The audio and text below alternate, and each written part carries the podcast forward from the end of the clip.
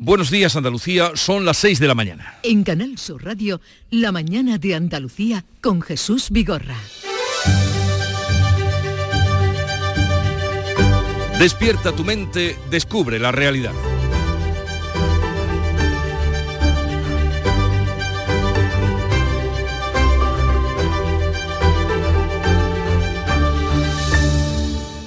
A cinco días de la Navidad les contamos un triste cuento de Nochebuena. Pudiera ser con final feliz. Una bebé recién nacida ha sido encontrada la pasada tarde con vida en un contenedor de basura orgánica por un vecino de los Palacios de Villafranca, en la provincia de Sevilla. Aún tenía el cordón umbilical. La pequeña, que ingresó en el hospital, está fuera de peligro. La Junta activará de urgencia el protocolo para encontrarle una familia. Así, tal vez la tenga para el día de Nochebuena. Y ahora vamos con otras historias.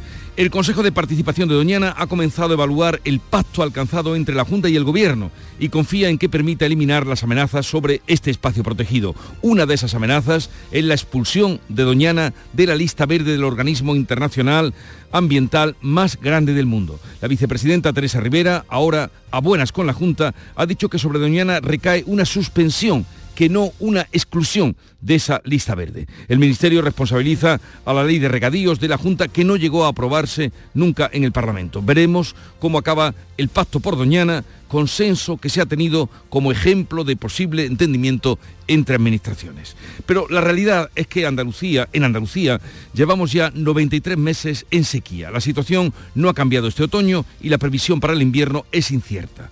El presidente de la Junta pide el compromiso de la sociedad y de todas las administraciones, mientras la consejera de Agricultura ha pedido la convocatoria de la mesa de la sequía y la ampliación de los seguros para los cultivos de regadío aún hay otro frente activo entre gobierno y junta ahora por las constantes incidencias de los trenes. La última mantiene cortada la estación malagueña del Chorro tras el choque de dos convoyes el pasado fin de semana. El ministro de Transportes ha insistido en mandar al presidente de la Junta a ocuparse de la sanidad ante la preocupación mostrada por Juanma Moreno. El choque de trenes a veces es previsible, pero parece inevitable.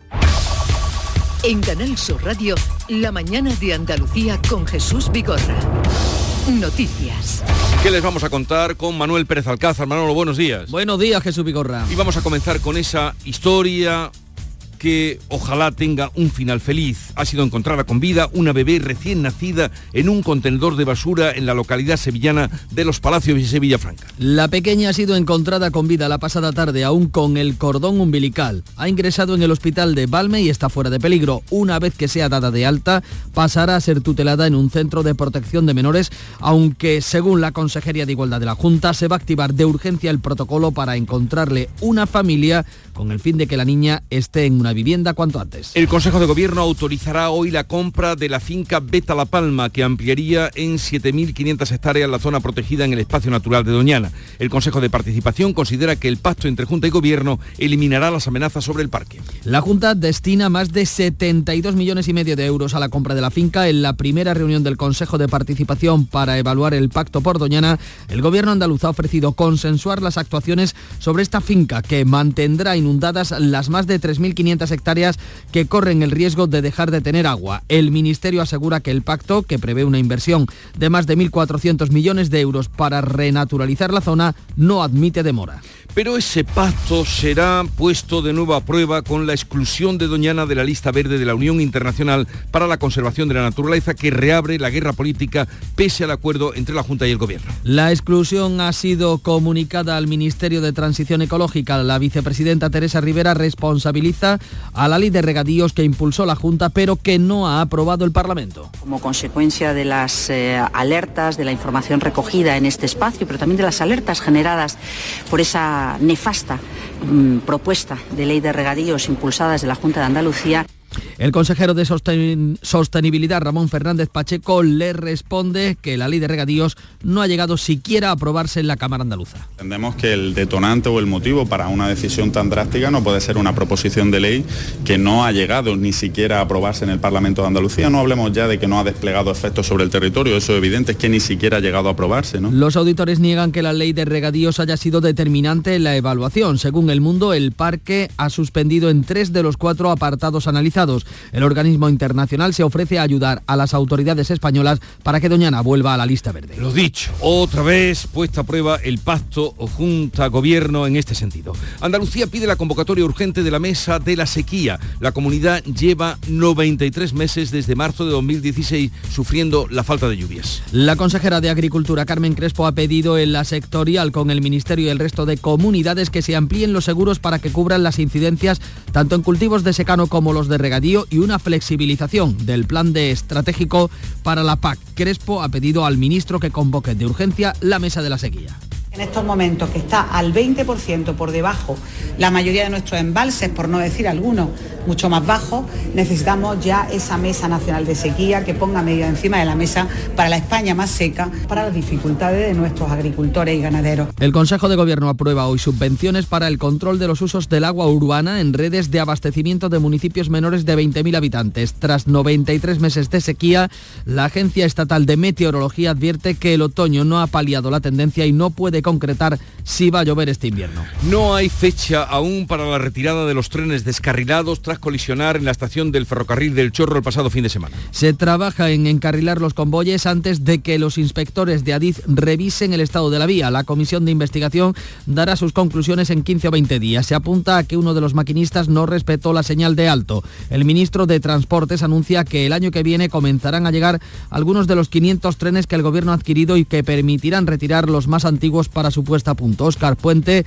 insiste en su ataque al presidente de la Junta. Yo le pediría al presidente de la Comunidad de Andalucía que si tan inquieto está por los andaluces, que se preocupe de sus competencias, que las tiene y muy importantes, sobre todo relacionadas con la salud, en este caso la sanidad pública de, de Andalucía, que se centre en eso, que en el transporte ya está centrado el Gobierno de España. Juanma Moreno ha mostrado su preocupación por el estado de los trenes en Andalucía y responde al ministro. En la vía andaluza no cabe la chulería política y frente a provocaciones que a veces vemos un tanto ridículas ¿no? por parte de otras administraciones, tranquilidad.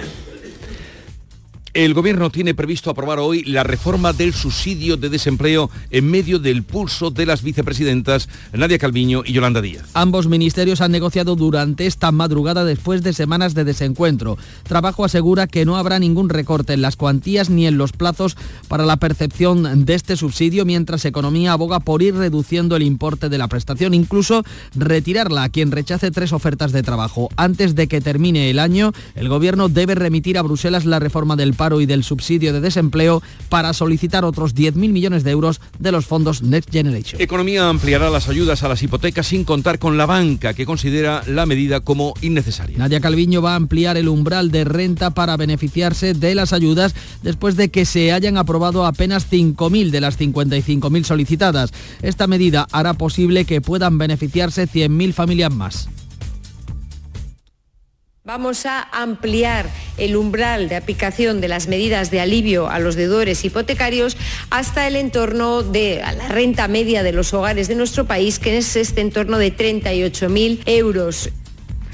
El PP presentará mociones en todos los ayuntamientos en contra del pacto del PSOE con Bildu en Pamplona. El asunto aleja la posibilidad de una reunión entre Pedro Sánchez y Núñez Feijóo antes de fin de año. UPN y el PP temen que después de darle a los Aberchales la alcaldía de Pamplona, el PSOE pueda facilitar ahora un referéndum de incorporación de Navarra al País Vasco. Los populares anuncian mociones en todos los ayuntamientos. La moción de censura en Pamplona va a dificultar la reunión entre Pedro Sánchez y Feijóo. La primera fecha propuesta era ayer, pero Moncloa insiste en que aún quedan el 22 y el 29 de diciembre para reunirse antes de que acabe el año. La reunión del ministro de Justicia y el presidente del Tribunal Supremo prevista para hoy se vuelve a aplazar al próximo jueves por motivos de agenda. El encuentro estaba previsto hoy después de que el presidente del alto tribunal postergara el de la semana pasada tras el señalamiento y los insultos de la portavoz de Junts a los jueces de las causas del procés. En deportes, Quique Sánchez Flores ya ejerce como nuevo entrenador de Sevilla. Eh, tiene contrato para lo que resta de temporada y la próxima. Tras ser presentado ha celebrado su primer entrenamiento. Hoy viajará a Granada con el equipo para debutar en un partido en el que se juega la pelea por la zona de descenso. El Dinamo de Zagreb va a ser el rival del Betis en la Conference League en su primera participación en la tercera competición continental. Y vamos a adelantar el tiempo para hoy. Este martes tendremos cielos poco nubosos o despejados con heladas en el interior oriental. No se descartan bancos de niebla matinales en el tercio occidental de la comunidad. Los vientos soplarán flojos variables de poniente en el Mediterráneo. Habrá levante moderado en el estrecho. Las temperaturas mínimas siguen sin cambios y las máximas en ascenso van a oscilar entre los 18 grados de Málaga y los 13 de Granada y Jaén. Por cierto, al cruzar el puente de la Barqueta, por primera vez en lo que llevamos de temporada, he visto 4 grados. Eso marcaba el coche también. bajando- Sensación bajando térmica un grado. Paco Ramón, buenos días. Muy buenos Me alegro días, mucho de verte. Volver a verte, volver a verte, como dice la canción. Eh, oye, cuéntame qué cuenta y qué dice hoy la prensa, a ver que haya repasado y resumido para nosotros. Pues rápidamente, ABC, el Consejo de Europa examinará de urgencia la amnistía al proceso. El informe de la Comisión de Venecia estará listo antes de que el Congreso apruebe la norma, pese a que en enero se habilitarán días para agilizar su tramitación. La foto de portada es para el rey en Kuwait, donde fue a dar el pésame a la familia real por la muerte del emir. El gobierno deja al rey sin ministros en sus visitas internacionales. La fotografía de portada en el país es para la exministra Irene Montero, hoy dirigente de Podemos. No estamos para repartirnos el poder a cambio de silencio, es lo que dice en una entrevista tras eh, conocerse que será la candidata de la formación morada en las próximas elecciones europeas. El titular de apertura, el Papa aprueba que la Iglesia bendiga a parejas homosexuales. Francisco da un paso trascendente para la aceptación de las uniones de gays y lesbianas, pero aclara que en ningún caso se equipararán al matrimonio.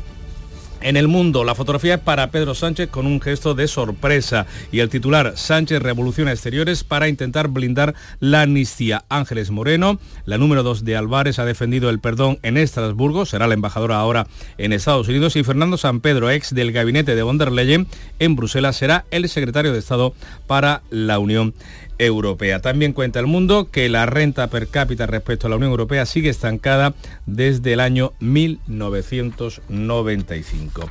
En la vanguardia, Estados Unidos lanza una flota internacional para proteger el tráfico por el Mar Rojo. España participará junto con otros nueve países en esa coalición, mientras los fletes marinos, marítimos perdón, suben un 10% en siete días. Y cerramos con la razón, la misma foto de portada que hemos visto en el mundo, esa cara eh, con sorpresa, con gesto mm, de sorpresa del presidente del gobierno y el titular, el PP exige cesar el navajeo, entre comillas, en la palabra que utilizó Borja Semper, el portavoz del PP, en la cita Feijo Sánchez.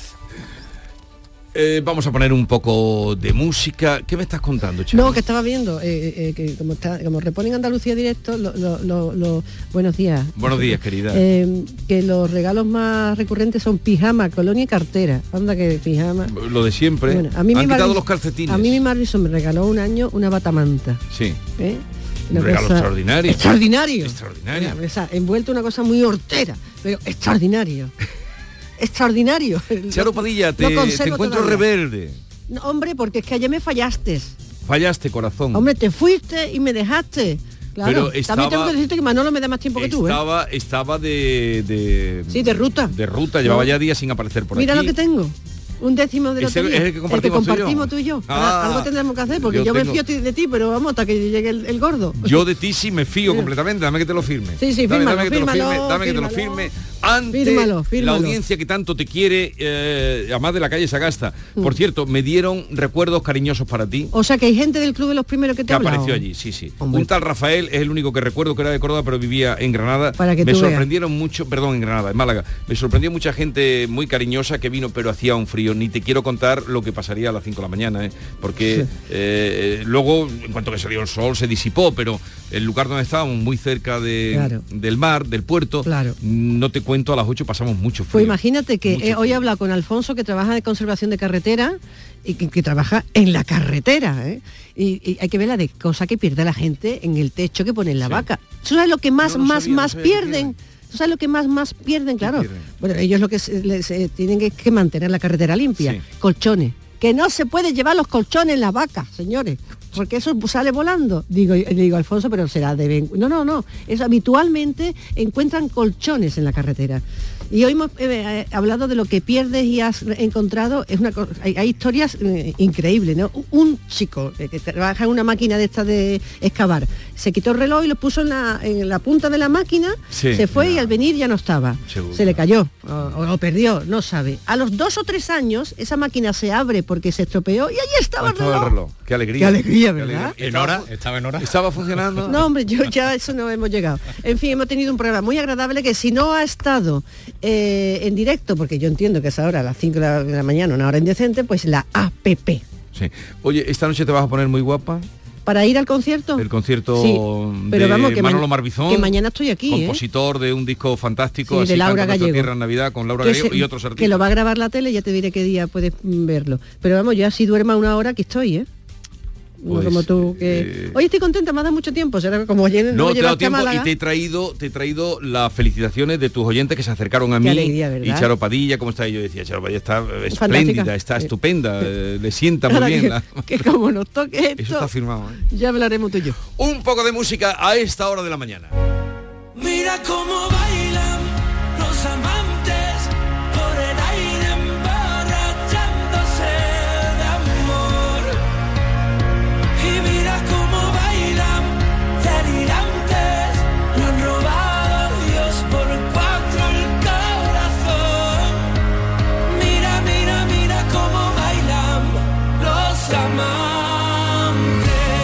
La música que nos llega de Canal Fiesta Radio, la emisora hermana, Pablo López, mira cómo bailan, eh, suena en el fiesta, en la lista de fiesta estos días, y también para decirles eh, buenos días, para eh, invitarles a que vivan con nosotros la mañana, que desde ahora y hasta las 12 del mediodía se extiende a lo largo de toda Andalucía. Por nuestra parte, encantados de compartirla con ustedes, con Víctor Manuel de la Portilla en la realización y en la producción Esther Menacho y Carlos Menor. Quedan invitados. La mañana de Andalucía. La violencia de género digital comienza por controlarte. Oprime tu libertad y te obliga a hacer lo que no quieres. Empieza con un mensaje. Termina con una vida. Detéctalo a la primera. Denúncialo. No estás sola. 900-200-999. Pacto de Estado contra la Violencia de Género. Gobierno de España. Junta de Andalucía. Te estás perdiendo muchas cosas. No te quedes esperando a que pase algo. Abre tus ojos para no perderte tu otro lugar en el mundo. Ven a Avis. En Canal Sur Radio, la mañana de Andalucía con Jesús Vigorra. Noticias. A las 6 y 18 minutos eh, les contamos la historia de la bebé, de la recién nacida, que ha sido encontrada eh, en un contenedor de basura en, la localidad sevillana de Los Palacios y Villafranca. Todavía tenía el cordón umbilical colgando cuando fue hallada. Beatriz Galeano, muy buenos días. Buenos días. La niña estaba en un contenedor de basura orgánica, ingresó de urgencia en el Hospital Virgen de Valme. Al parecer está fuera de peligro. Una vez que sea dada de alta, pasará a ser tutelada en un centro de protección de menores, aunque según la Consejería de Igualdad se activará de urgencia el protocolo para encontrarle una familia y que la niña esté en un hogar cuanto antes. Final feliz eh, para una historia de abandono. Cambiamos de asunto. Les contamos que el Consejo de Gobierno de la Junta va a autorizar hoy el gasto para la adquisición de las 7.500 hectáreas de la finca Beta La Palma, ubicada en la localidad sevillana de Puebla del Río, en el espacio natural de Doñana, por un importe de 72,6 millones de euros. Y es que la Junta de Andalucía ha propuesto consensuar las actuaciones en esa finca para proteger Doñana. Así lo ha anunciado el consejero de Sostenibilidad y Medio Ambiente, Ramón Fernández Pacheco, durante su intervención en la reunión del Consejo de Participación de Doñana, que se ha celebrado este lunes para analizar el acuerdo por el parque firmado entre la Junta y el Estado que contempla un plan de inversiones de 1.400 millones de euros en los próximos ejercicios. Araceli Limón. Fernández Pacheco ha planteado la creación de una comisión específica similar a las que ya existen sobre otros temas que pueda aportar en el proyecto de puesta en valor de Beta La Palma, una finca de 7.500 hectáreas y situada en la localidad sevillana de Puebla del Río, que fue comprada por la Junta de Andalucía con la intención de ampliar el parque en un 14% y el objetivo de mantener inundadas las más de 3.500 hectáreas que corren el peligro de dejar de tener agua. Según el consejero, la Junta tiene un plan para Beta La Palma, pero quiere escuchar a todos. Hemos conseguido alcanzar un pacto en el que nadie pierde, en el que todo el mundo gana, en el que se salvaguardan los valores ecológicos del parque y además se permite el desarrollo social y económico de todo el entorno. Así que eh, ahora lo importante es que tengamos todos claro que esto no es el final de nada, sino el inicio de un largo camino que nos tiene que llevar a proteger como nunca el Parque Nacional. El Consejo de Participación ha analizado el acuerdo entre la Junta y el Gobierno Central en torno al parque, que prevé una inversión de más de 1.400 millones de euros para renaturalizar la zona que sufre especialmente por la falta de agua, dando soluciones a las familias que viven en el área de influencia del parque, una tarea que, según el subsecretario de Transición Ecológica Miguel Suela, no admite demora. No hay tiempo y hay que actuar, no hay tiempo que perder. Lo que hay que hacer desde luego, desde el primer momento, desde ya, es actuar desde lo socioeconómico, actuar desde lo medioambiental, revertir evidentemente la situación. El acuerdo por Doñana detalla un marco de actuaciones para el desarrollo territorial no solo del Parque Nacional, sino de toda su área de influencia, lo que supone un modelo de gestión diferente al que se había llevado a cabo hasta ahora. Por eso se extiende a 14 municipios. Pues un modelo de gestión que ha sido suspendido por la organización Unión Internacional para la Conservación de la Naturaleza, que ha excluido provisionalmente a Doñana de su lista mm, verde, reabriendo así la guerra política por el parque a pesar de ese acuerdo firmado entre la Junta y el Gobierno. La comunicación por carta al Ministerio de Transición Ecológica sirve para una nueva polémica. En Bruselas, la vicepresidenta Teresa Rivera ha responsabilizado al Gobierno andaluz de la salida de Doñana de esa lista verde y apunta a la ley de regadíos que Partido Popular y Vox impulsaron en el Parlamento andaluz como el principal motivo como consecuencia de las eh, alertas, de la información recogida en este espacio, pero también de las alertas generadas por esa nefasta mm, propuesta de ley de regadíos impulsada desde la Junta de Andalucía. El gobierno andaluz descarta que la decisión de la organización internacional pueda ser, como explica el consejero de Sostenibilidad Ramón Fernández Pacheco, un texto legal que se quedó en el cajón. Entendemos que el detonante o el motivo para una decisión tan drástica no puede ser una proposición de ley que no ha llegado ni siquiera a aprobarse en el Parlamento de Andalucía. No hablemos ya de que no ha desplegado efectos sobre el territorio, eso es evidente, es que ni siquiera ha llegado a aprobarse, ¿no? Así está el debate político mientras los auditores de la Unión Internacional para la Conservación de la Naturaleza, según publica El Mundo, aseguran que la ley de regadíos no ha sido determinante en la evaluación. El suspenso de la gestión de Doñana va más allá, ya que el parque solo ha aprobado uno de los cuatro apartados analizados. De cara al futuro, la red medioambiental con sede en Suiza se abre a apoyar a las autoridades españolas para mejorar las prácticas y que Doñana vuelva a la lista verde. Pues esa expulsión, aunque sea provisional, ha llevado al partido a pedir la dimisión del consejero Ramón Fernández Pacheco. Lo pedía el diputado socialista, el parlamentario andaluz Mario Jiménez. Si el señor Fernández Pacheco no presenta su eh, dimisión, no asume sus responsabilidades, toda la responsabilidad tendrá un nombre. Juan Manuel Moreno Bonilla.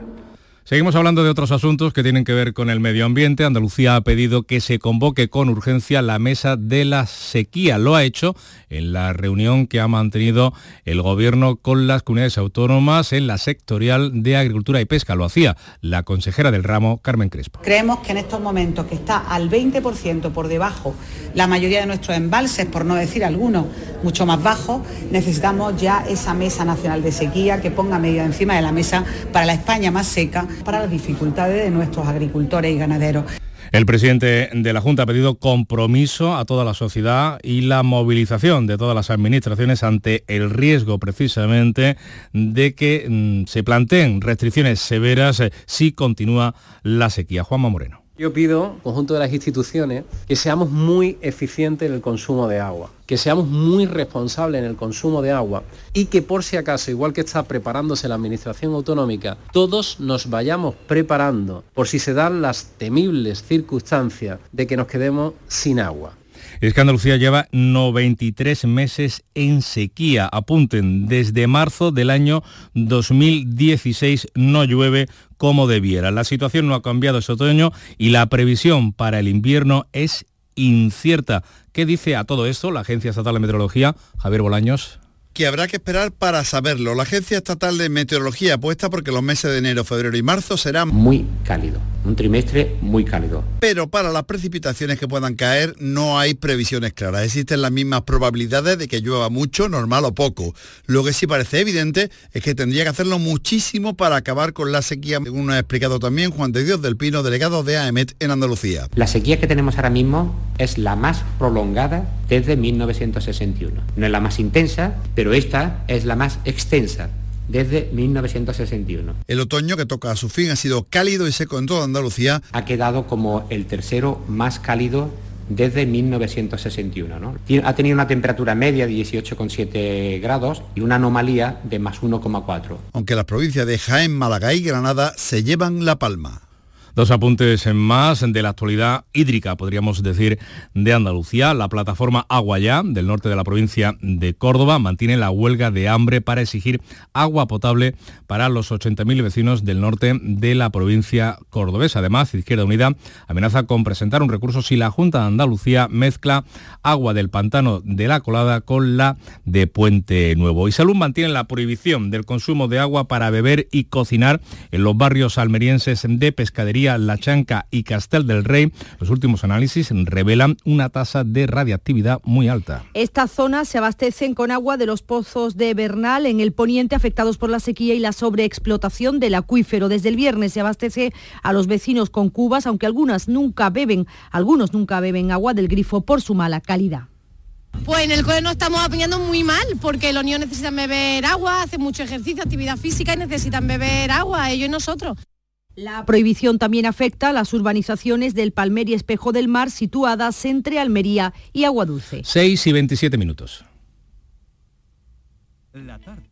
La tarde de Canal Sur Radio con Mariló Maldonado.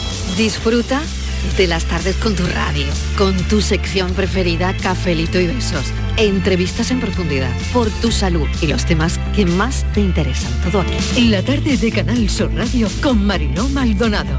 De lunes a viernes desde las 4 de la tarde. Canal Sur Radio, la radio de Andalucía.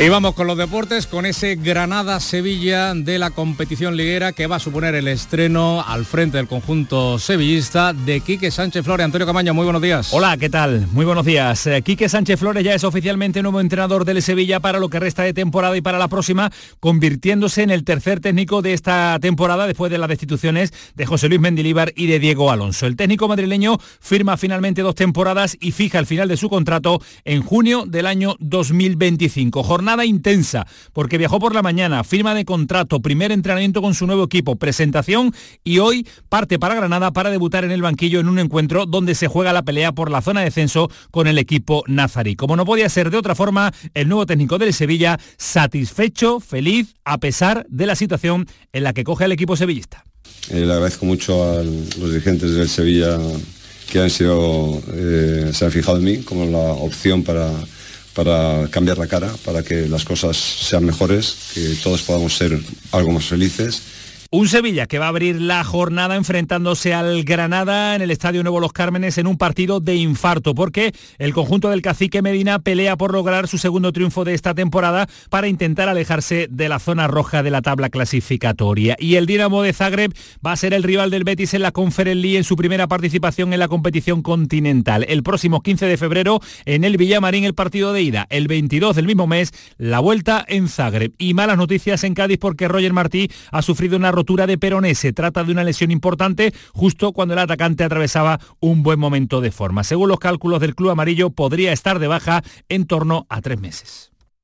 En el programa del Yuyo le sacamos punta a la actualidad. Se ha hecho viral en las últimas horas el vídeo de una señora que salta en paracaídas y no se le abre. Vaya que si lo hacemos. A mí el paracaidismo como que no, porque aparte de miedoso yo soy olvidadizo y como dijimos el otro día, si te olvidabas la mochila en el colegio, el paracaidismo no es para ti. El programa del Yuyu, de lunes a viernes a las 3 de la tarde. Contigo somos más Canal Sur Radio. Contigo somos más Andalucía.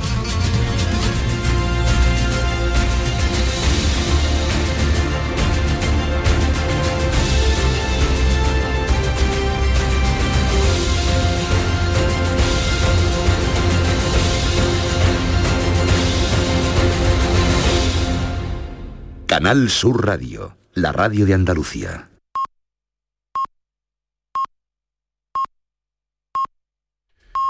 Andalucía son ya las seis y media de la mañana. La mañana de Andalucía con Jesús Vigorra. Y a esta hora vamos a dar cuenta en titulares eh, con Beatriz Galeano de las noticias más destacadas del día.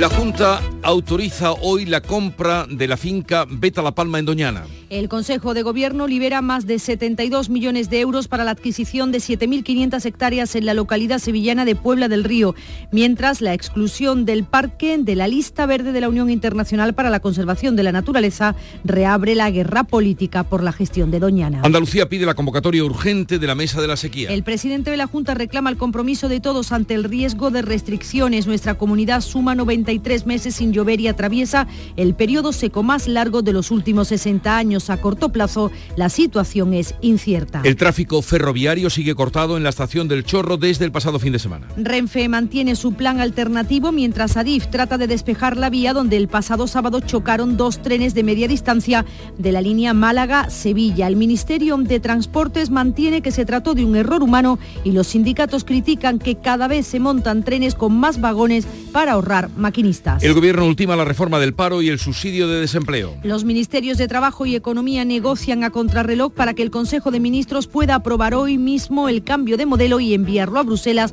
antes de que acabe el año. De ello dependen otros 10.000 millones de los fondos europeos. El Consejo de Europa examinará de urgencia si la amnistía es democrática. La ley impulsada por el PSOE y sus socios será examinada por la Comisión de Venecia, petición del Senado con mayoría del Partido Popular. Una comisión de expertos juristas va a determinar si el texto cumple con los estándares del Estado de Derecho, aunque sus conclusiones no serán de obligado cumplimiento. Vamos a recordar el tiempo, la previsión del tiempo para hoy. Vamos a tener cielos poco nubosos o despejados con heladas en el interior oriental. No se descartan bancos de niebla matinales en el tercio occidental. Vientos flojos variables de poniente en el Mediterráneo, levante moderado en el estrecho.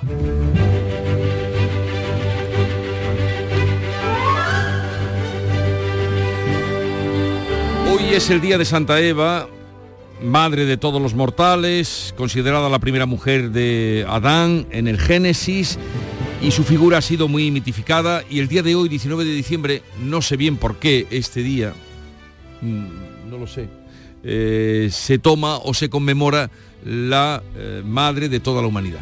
Eva, si había algún motivo, siempre está Siempre hay alguna hilado con algo, pero no he estado, hemos estado buscando y no hemos dado con el motivo de por qué hoy es Santa Eva. Bien, vamos ahora con las efemérides del día. Algunas, habrá muchas, pero hemos elegido estas. Un 19 de diciembre, pero del año 1961, murieron en Sevilla 23 personas al estrellarse una avioneta que llevaba a la capital andaluza socorro para los damnificados de las graves inundaciones que se dieron aquí, que todavía en algunas eh, zonas de la ciudad, por ejemplo cerca de la Alameda, se ve alguna marca de agua, ¿no? Hasta aquí llegó el agua. ¿Tú la has visto? ¿Tú viste que tú no tienes, tú eras muy chico? Tu madre sí, pero tú no.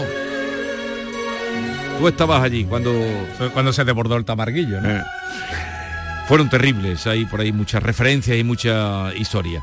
Eh, tal día como hoy, 19 de diciembre del año 1997, la película Titanic, una de las más taquilleras de todos los tiempos, se estrenaba en los cines norteamericanos. La película sobre el hundimiento del Titanic, que fue en el año 1912, estuvo protagonizada, ustedes ya lo saben, eh, Kate Winslet y Leonardo DiCaprio y ganó 11 Oscar en aquel año. 11 Oscar. Llamaban al Titanic el buque de los sueños. Y lo era, realmente lo era. Eso es. Abre los ojos.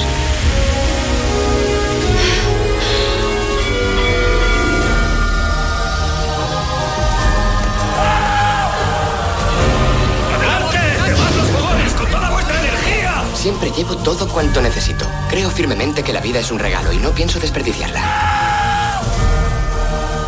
Nunca se sabe qué cartas te repartirán la próxima vez. Aprendes a aceptar la vida tal como viene. Cuando el barco atraque, me reuniré contigo.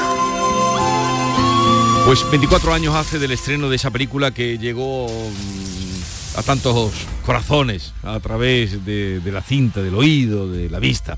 Bueno, la cita del día, pongan atención porque es una cita mm, que traigo del siglo XVI. De categoría. De categoría. Pero hay que pensar un poquito en ella. Todas las cosas son veneno y nada hay sin veneno. Solo la dosis hace que una cosa no sea un veneno. Y sea mortal. Esto lo escribió Paracelso, que era el, la, el, el seudónimo de, una, de, un nombre y un apellido imposibles, Ajá. imposibles. Fue un alquimista, médico y astrólogo suizo, porque en aquella época parece mentira que le diera tiempo a hacer tantas cosas. Ahora ya estamos en la especialidad y cada vez más especializada y cada vez más especialista y cada vez más mmm, reduccionista. Este hombre me llama la atención, aparte de la cita que me la encontré el otro día, en, eh, el personaje que no conocía, Paracelso. Fue conocido porque creía que había logrado la transmutación del plomo en oro mediante los procedimientos alquímicos. Y ustedes hoy a la hora del desayuno pueden tirarse un pegote diciendo... Pero no lo prueben lo del plomo el, al oro. No, lo del café, ¿no? De todas las cosas son veneno y nada hay sin veneno. Para la gente que diga, no, no, a mí no me pagan café, café veneno, café veneno, no veneno, no veneno. Es la dosis lo que hace que sea o no veneno. Son de primero de farmacología. Pero fíjate, me llamaba la atención, este señor en el siglo XVI, porque eran 1500 y pico, que pasó por las universidades de Bolonia, de Basilea, que fue donde él estudió, bueno, estudió en todas, de Viena, de Ferrara. En aquella época, como estaban... Y no había Erasmus, entonces. que no había ferrocarriles como los de ahora, del chorro. De ahora. Bueno. Pues el tipo, fíjate, y además fue el que le puso, ya terminó, por llamar, eh, le puso al fin su nombre. Ajá. Paracelso. O sea, ustedes hoy ya pueden tirarse el pegote sin decir que lo han oído a Vigorra, ni mucho menos, ustedes citan a Paracelso y quedan divinamente, quedan Paracelso. ¿Quién es Paracelso? Pues sí, el que le puso y el, el café nombre expreso, al el café expreso. el café expreso en pequeña dosis. Vamos ahora con los titulares que cuentan los periódicos andaluces. Los fondos FEDER dan un impulso a las regiones europeas. Puerto Real ha puesto en marcha un sistema de control sobre el estado de los contenedores de vidrio. Es necesario que todo esté limpio, por estética y por higiene. Es lo que desea cualquier ciudadano. Cofinanciado por la Unión Europea a través de EDUSI, Ayuntamiento de Puerto Real. Fondos FEDER, una manera de hacer Europa. Remate fin de año. Operación ahorro en Rapimueble. Cheslong ahora 299 euros. Dormitorio juvenil 399 euros. Aprovecha chollos como estos en Rapimueble, el líder del mercado. Y paga en 12 meses sin intereses. Más de 200 tiendas en toda España y en rapimueble.com.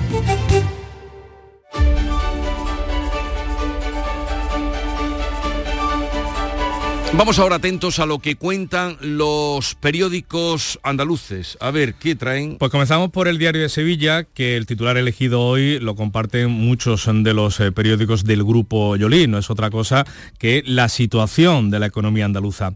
Andalucía repite por tercer año como la región con menor PIB por renta per cápita, Vaya. con menor renta per cápita, por habitante, podríamos decir. La riqueza que generó cada andaluz se quedó en el 74,9% de la española.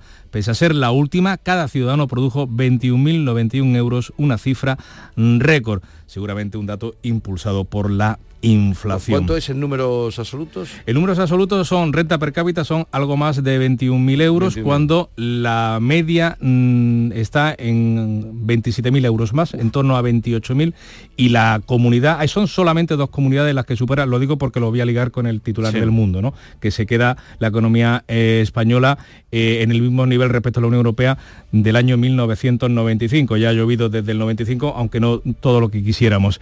Y la situación de España se ve reflejado en dos comunidades. Solamente Madrid y País Vasco superan la media europea. Vale, luego ustedes busquen y supongo que habrá información por Nosotros la, provincias. la vamos a contar La ahora. vamos a contar por, por, provincias cómo estamos. por comunidades como queda, solamente por detrás de Andalucía está Melilla.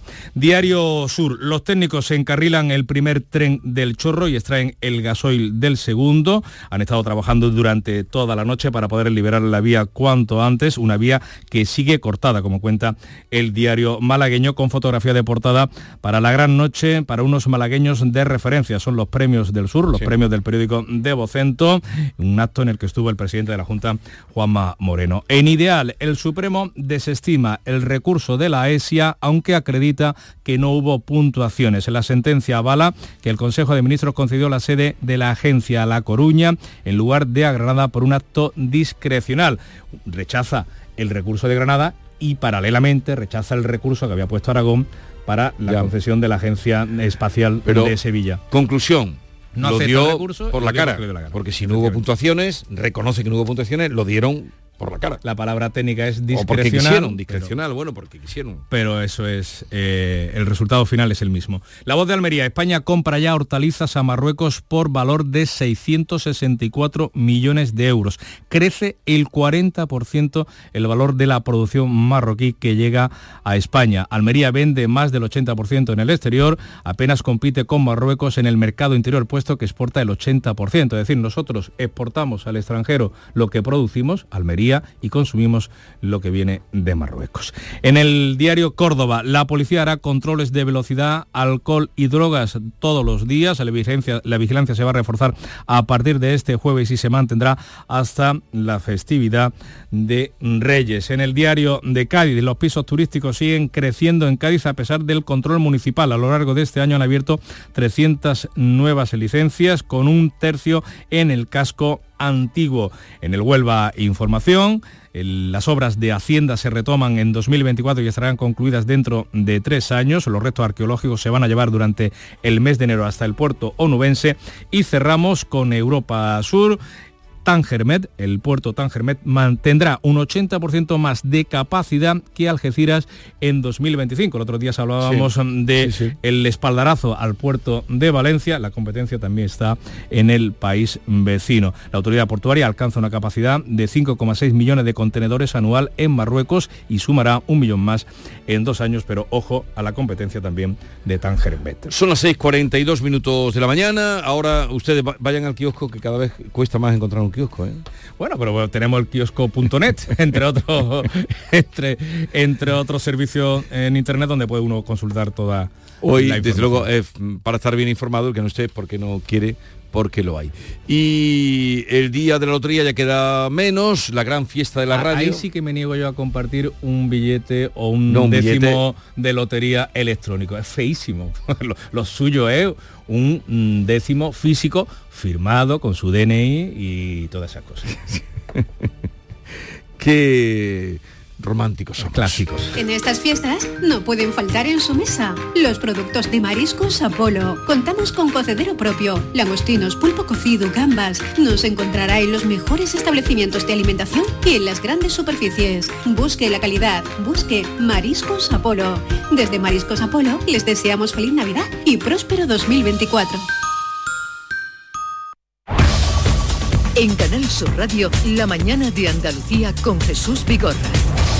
A las 6 y 43 minutos nos ubicamos en la estación ferroviaria del Chorro, en la localidad malagueña de Álora, donde el tráfico ferroviario sigue cortado donde las vías están ocupadas eh, por dos convoyes, por dos eh, trenes, vías que han quedado dañadas tras la colisión entre esos dos trenes el pasado sábado. Renfe y Adif no concretan todavía la fecha de reapertura. Primero los trabajadores de Renfe tienen que encarrilar los convoyes afectados, poco después los inspectores de Adif, empresa gestora de la infraestructura, son los que van a inspeccionar el estado de la vía y dictaminar si hace falta arreglarla. La comisión de investigación dependiente del Ministerio de Dará sus conclusiones en 15 o 20 días. De momento, en un comunicado, los informes preliminares de Renfe y Adif descartan fallos en la vía y en los trenes y apuntan a un error humano. Los sindicatos denuncian que cada vez más se enganchan unos trenes en otros para ahorrar maquinistas. Lo señala Luis Murciano, él es coordinador ferroviario de CGT Andalucía. Una estación que mide 100 metros y el tren mide 149 en doble composición.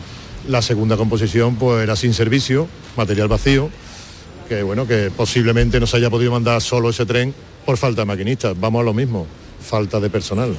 El plan alternativo establecido por Renfe incluye el transporte en autobús para quienes viajen entre Málaga y Antequera y procedan de estaciones intermedias. El trayecto Sevilla-Málaga se completa en alta velocidad entre la capital malagueña y Antequera. Pues la gestión y la inversión en trenes de cercanías y de media distancia en Andalucía endurece el enfrentamiento entre el ministro de Transportes y el presidente de la Junta. Óscar Puente ha insistido en su ataque al presidente andaluz para esquivar la crítica por los reiterados incidentes de los trenes en Andalucía y la falta de inversión. El ministro ejerce de hombre duro del Gobierno y señala. Yo le pediría al presidente de la Comunidad de Andalucía que si tan inquieto está por los andaluces, que se preocupe de sus competencias, que las tiene y muy importantes, sobre todo relacionadas con la salud, en este caso la sanidad pública de, de Andalucía, que se centre en eso, que en el transporte ya está centrado el Gobierno de España. Sin nombrar al ministro, Juanma Moreno ha dicho que en Andalucía la chulería no cabe. En la vía andaluza no cabe la chulería política y frente a provocaciones que a veces vemos tanto ridículas ¿no? por parte de otras administraciones, tranquilidad. Pues el descarrilamiento de un vagón también de mantenimiento de Adif en Setenil de las Bodegas en Cádiz dejó sin servicio durante nueve horas la línea Algeciras-Antequera. El alcalde algecireño, José Ignacio Landaluce, denuncia que los perjuicios a los usuarios del tren en el campo de Gibraltar no, no dejan de acumularse. Unas veces porque faltan maquinistas para el turno de descanso, otras veces porque descarrila un tren aquí sin salir de Algeciras en la propia estación, otras veces porque lo hace algo más arriba en Setenil de las bodegas, otras veces pues porque no salen de Madrid, porque le afecta a cercanías. Si no es una cosa es otra, pero al final siempre los viajeros que vienen a Algeciras perjudicados. Pues sobre el traspaso de competencias de los trenes de cercanía, sobre ese debate político, el PSOE exige a la Junta que se lo tome en serio y no lo utilice como un nuevo arma arrojadiza para la confrontación política. Los socialistas han registrado una iniciativa en el Parlamento para ampliar las competencias de la comunidad, además de los cercanías, incluyen la seguridad social o la policía autonómica. Por su parte, Adelante Andalucía ha pedido una investigación en profundidad sobre los retrasos y los incidentes ferroviarios. Mari García. Desde Adelante Andalucía pedimos eh, que haya una investigación eh, sobre estos accidentes y sobre todas las incidencias que están viendo los trenes de Andalucía, que desgraciadamente, repito, son muchísimas y eh, lo sabe cualquier usuario que tenga que utilizar nuestros trenes. En el lado contrario, Vox acusa al gobierno de actuar como los independentistas. Manuel Gavira. Cuando Moreno Bonilla insiste o pretende traer esa competencia a la Junta de Andalucía, en el fondo lo que está haciendo es lo mismo que hacen los independentistas y separatistas golpistas vascos y catalanes. Trata de hacer lo mismo que hace Junts o lo que hace el PNV o lo que hace Bildu o lo que hace Esquerra. Está en la misma. Pues en la agenda política de, de hoy está previsto que el Gobierno pueda aprobar en el Consejo de Ministros la reforma del paro y del subsidio de desempleo. Los ministerios de Trabajo y Economía estaban ultimando este lunes las negociaciones para dar luz verde a la reforma después de semanas de desencuentro entre las vicepresidentas Nadia Calviño y Yolanda Díaz. La intención de trabajo es llevar la regulación al Consejo de Ministros en un real decreto más amplio con otras dos medidas laborales pendientes fruto de transposiciones de directivas europeas. Antes de que termine el año, el Gobierno debe remitir a Bruselas la reforma del paro y el subsidio de desempleo. Concluir estas reformas es imprescindible para solicitar otros 10.000 millones de euros de fondos. Desde el Ministerio de Yolanda Díaz se asegura que no habrá ningún recorte en las cuantías. Pues sobre este debate, sobre esta reforma, la consejera de Empleo de la Junta de Andalucía, Rocío Blanco, apuesta por suspender temporalmente la prestación por desempleo a quienes rechacen una oferta laboral adecuada, uno de los elementos que son objeto precisamente de esa reforma. En su opinión, es necesario hacer compatible con un trabajo por cuenta ajena, como sucede en otros países, el cobro del subsidio. Tenemos que hacer compatible la prestación por desempleo, el subsidio, con un trabajo por cuenta ajena, como existe en otros países, como existe en Alemania, como existe en, Italia, de forma que no sea desincentivador el cobro de una prestación, sino que al revés sea un acicate. Pues el Ministerio de Economía también quiere llevar antes de que acabe el año al Consejo de Ministros la ampliación de las ayudas a las hipotecas sin contar con el visto bueno de la banca que considera la medida como innecesaria. La vicepresidenta primera, Nadia Calviño, ampliará el umbral de renta para beneficiarse de las ayudas después de que se hayan aprobado apenas 5.000 de las 55.000 solicitadas. Esta medida hará posible que puedan beneficiarse 100.000 familias más. Antes de final de año vamos a ampliar el umbral de aplicación de las medidas de alivio a los deudores hipotecarios hasta el entorno de la renta media de los hogares de nuestro país, que es este entorno de 38.000 euros. En el Mirador de Andalucía, la Asociación de Usuarios Financieros a su fin, Daniel Machuca, su portavoz, ha celebrado esa prórroga del Código de Buenas Prácticas Bancarias. Lo restrictivo que es el Código de Buenas Prácticas Bancarias para su aplicación ha hecho que muchos consumidores no puedan acceder al mismo. De hecho, los datos que ha arrojado el Banco de España es que solo 3 de cada 10 solicitudes serán positivas. Ahora, con esta modificación y esta ampliación a 38.000 euros de salario anuales, creemos que van a tener acceso mucho más, muchos más consumidores. Pues con esta información llegamos a las 7 menos 10, es el tiempo ahora de la información local, la más cercana, en Canal Sur Radio y Radio Andalucía Información.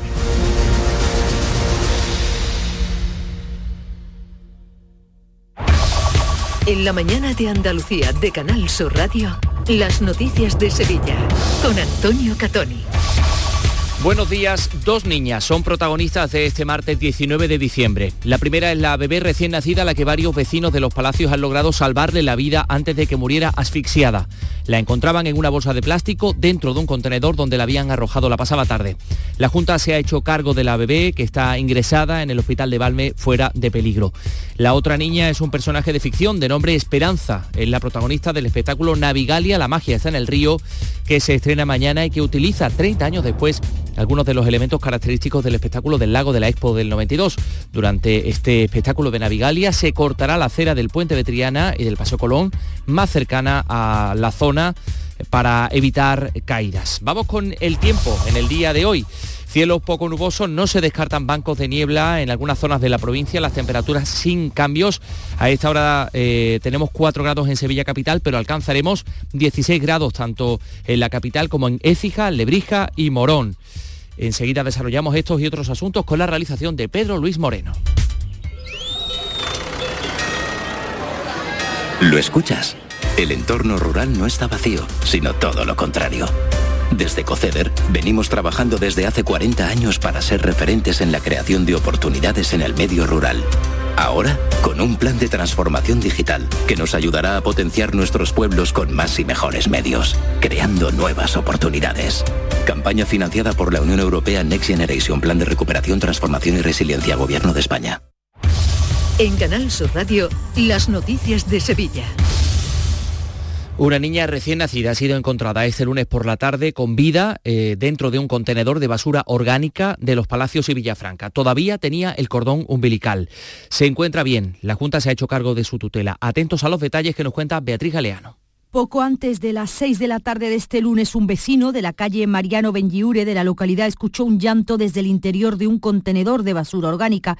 Allí encontró a la bebé ensangrentada y dentro de una bolsa. El vecino la sacó rápidamente y la llevó al centro de salud del municipio, donde fue derivada de urgencia al hospital de Valme. Allí se ha determinado su buen estado de salud. Una vez que sea dada de alta, pasará a ser tutelada en un centro de protección de menores, aunque según la Consejería de Igualdad se va a activar de urgencia el protocolo para encontrar una familia con el fin de que la niña sea acogida cuanto antes. La Guardia Civil ha iniciado ya la investigación para intentar localizar a la madre en función de los datos sobre embarazos o una posible prueba de ADN que se le realice a la pequeña. 6 y 53, mañana se estrena Navigalia, el mapping del río que tendremos ocasión de ver hasta el 4 de enero con cuatro pases diarios desde las 7 de la tarde. Para ello hay que conseguir las entradas en la web la magia está en el río.com, que son completamente gratuitas y se han establecido para organizar el aforo del Muelle de la Sal. Además, por seguridad, según ha explicado la policía local, se va a cortar el paso peatonal eh, de este puente de Triana, de parte del puente de Triana, y habrá vallas también, vallas opacas en el Paseo Colón. Acciona se ha hecho cargo del montaje del espectáculo que está protagonizado por una niña, Esperanza, por su abuelo, que hacen un recorrido por la historia de Sevilla y el río. Un gran despliegue de tecnología al servicio de las emociones, como señala su responsable Juan Antonio Aranda. Contamos con tres pantallas de agua que suman una superficie de proyección de aproximadamente 70 metros, eh, con 13 proyectores de vídeo de 13.000 lúmenes, aproximadamente 100 proyectores eh, robotizados de iluminación para efectos aéreos, 13 máquinas de láser de distinto tamaño, eh, 9 lanzallamas, equipamiento de sonido, utilizamos la tecnología con intención de transmitir las emociones que la niña siente. Más cosas, los trabajadores de la Grúa Municipal de Sevilla, la dirección de la empresa, tienen esta mañana una reunión en el Servicio Extrajudicial de Conflictos para tratar de evitar la huelga convocada a partir del miércoles. El portavoz sindical Santiago López considera que la empresa no tiene ninguna intención de negociar y denuncia el incumplimiento del convenio tuvimos que hacer la huelga de Semana Santa, conseguimos que estos señores firmasen en CERCLA que iban a respetar el convenio, pero nos vemos otra vez aquí porque estos señores no lo, no lo están cumpliendo. están dejando a deber sistemáticamente a los compañeros que están de baja dinero, no respetan la antigüedad, no respetan una serie de artículos de nuestro convenio que claro nos caben de defensión enorme. También en el ámbito de lo laboral y en plena campaña navideña, los trabajadores de la base logística de Amazon en dos hermanas continúan con la huelga indefinida que comenzaban este lunes, que tuvo un seguimiento del 90% según los sindicatos, 25% según la empresa. En este centro trabajan 1.500 personas. Piden que se cumpla las subidas de salario pactadas y denuncian incumplimientos en otros aspectos como horas extras o formación. Cristina es una de estas trabajadoras, se encarga de empaquetar pedidos y explica que están perdiendo poder adquisitivo. Estamos notando que ha bajado el sueldo, que teníamos una subida Em, para el año siguiente ya han cogido pluses que no deberían estar, entonces al final la subida no es notoria, sino que acabamos cobrando lo mismo. Se acogen al convenio muchas veces y otras veces no, o sea, solo para su conveniencia. La dirección de Amazon en un comunicado asegura que los empleados de Sevilla cobran por encima del convenio provincial de logística y tienen muchos beneficios sociales. Son las noticias de Sevilla en Canal Sur Radio. Las noticias que más te interesan las tienes siempre en Canal Sur Mediodía Sevilla. Y este martes te llegan desde Mairena del Aljarafe, una ciudad de Navidad. Descubre con nosotros todas las actividades para estas fechas en un entorno con una amplia oferta cultural y en un casco histórico que mantiene el sabor del pueblo aljarafeño y con unas tradiciones de gran participación. Canal Sur Mediodía Sevilla. Este martes a las 12 en directo desde la Biblioteca José Saramago de Mairena del Aljarafe. Con la colaboración del Ayuntamiento de Mairena del Aljarafe. Las noticias de Sevilla. Canal Sur Radio. El Consejo de Gobierno de la Junta va a autorizar hoy de manera inminente la compra por, más de 72 millones y medio de euros de 7.500 hectáreas de la finca Beta Palma en la Puebla del Río, en el entorno de Doñana. Esta propiedad ocupa aproximadamente la mitad de la isla mayor del Guadalquivir. Según el consejero de Medio Ambiente, portavoz Ramón Fernández Pacheco, es un hito. Con esta operación se protegen los recursos hídricos del parque. La envidiable lámina de agua con la que cuenta esta finca es el hogar de una riquísima biodiversidad y va a ser clave para conservar Doñana frente a los retos que el cambio climático nos está deparando. Frente a ello les contamos que la mina de Analcollar podría reabrir en enero o febrero según los cálculos del ayuntamiento. El consejero de Política Industrial, Jorge Paradela, aseguraba en esta casa que se están dando los pasos finales para autorizar la reactivación de esta mina cerrada desde el año 98 tras el vertido tóxico. Eh, contamos con permiso de agua, muy importante, contamos con un dictamen ambiental favorable, tremendamente importante, y, por tanto lo que podemos afirmar con rotundidad es que nos acercamos a los pasos finales de su autorización para esa nueva mina de los frailes. No queda mucho. La Consejería de Fomento abrirá, por otra parte, hoy los sobres con las ofertas económicas de las empresas que optan a ejecutar el primer subtramo del tramo norte de la línea 3 del metro, comprendido entre el ramal técnico en Pino Montano y la ronda urbana norte. Son 2 kilómetros 400 metros, equivale a una cuarta parte del recorrido de todo el tramo norte. Son las 6 y 57. Este martes os esperamos en el Auditorio Nissan Cartuja de Sevilla para disfrutar del show del comandante Lara, en vivo y en directo. Comenzamos a las 6 de la tarde. Y gracias a este maravilloso público, el show del comandante Lara. Vive una tarde espléndida de alegría, humor e ingenio con el show del comandante Lara. Con la colaboración del Auditorio Nissan Cartuja. En Canal Sur Radio, las noticias de Sevilla. Con Antonio Catoni. Más cosas, el pabellón de Marruecos eh, de la Expo del 29, ya la sede de la Universidad Pablo de Olavide, el Ayuntamiento y la UPO han firmado el acuerdo de cesión de este edificio. Se acerca la universidad a la ciudad, pretende dar un uso académico a este pabellón, también citar en él a los estudiantes extranjeros que recibe cada año y abrirlo a los sevillanos con actividades culturales y queremos eh, muchas de las actividades que tenemos en forma de teatro, en forma de flamenco, en forma de actuaciones musicales de todo tipo, pues también llevar una parte a la ciudad. ¿Por qué? Bueno, pues porque lo que queremos también es que eh, los sevillanos y sevillanas sientan que ese concretamente es, el, es su centro también.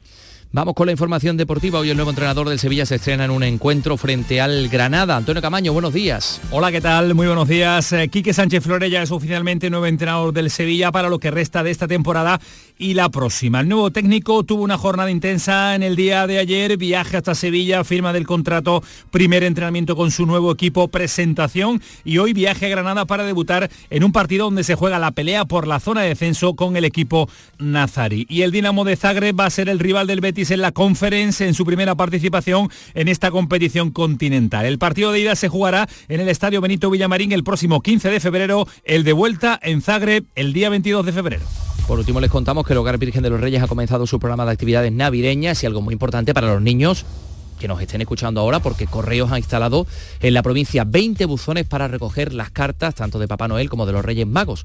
Podrán depositar las listas hasta el 5 de enero, podrán depositar las cartas en esos buzones y habrá un equipo de voluntarios de Correos que se encargará de recogerlas. 5 grados en Sevilla Capital.